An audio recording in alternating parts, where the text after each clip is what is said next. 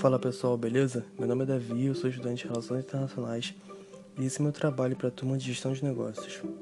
É, no podcast de hoje eu queria abordar um tema muito importante na área de gestão, mais precisamente da gestão do sistema carcerário. Como todos nós sabemos, estamos no meio de uma pandemia graças ao coronavírus, e com isso muitos presídios correm sério risco de sofrer uma possível catástrofe caso algum detento contraia essa doença. Bem, em primeiro lugar, a gente tem que analisar como que o Brasil se encontra em relação ao vírus nesse tipo de ambiente. Só no Espírito Santo foram contabilizados seis casos e uma morte dentro dos presídios. Porém, por sorte, eram detentos de prisão domiciliar.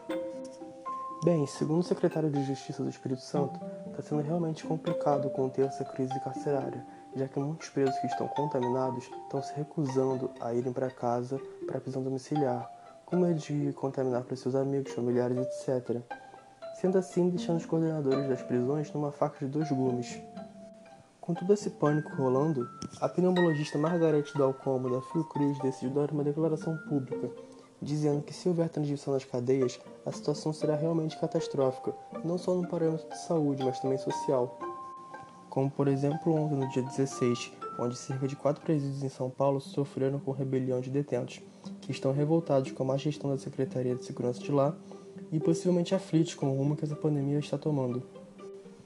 Após todo o caos, o IDD, Instituto de Defesa do Direito, requeriu um pedido liminar ao STF para a soltura para a prisão domiciliar de presos acima de 60 anos ou detentos do grupo de risco.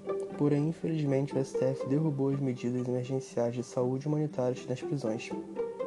A pastoral carcerária se revoltou contra essa ação do STF e disse que o Estado é o verdadeiro culpado se quisermos incriminar alguém nessa história, já que seu dever é cuidar de cada cidadão, independente de sua vida jurídica ou civil.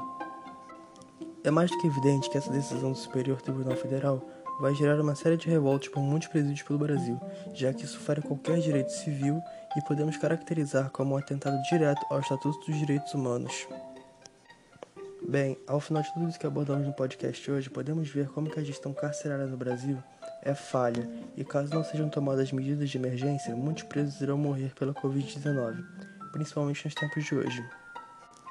Se isso atualmente já é uma catástrofe humana, como uma virose desse grau de transmissão podemos considerar como uma catástrofe geométrica, já que quando houver uma transmissão dentro das cadeias, não temos dúvida de que veremos uma situação muito triste e caótica.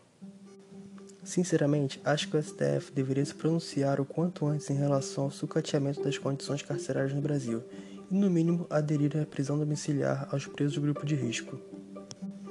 Então, esse foi o podcast e eu espero que vocês tenham gostado. Um abraço e tchau.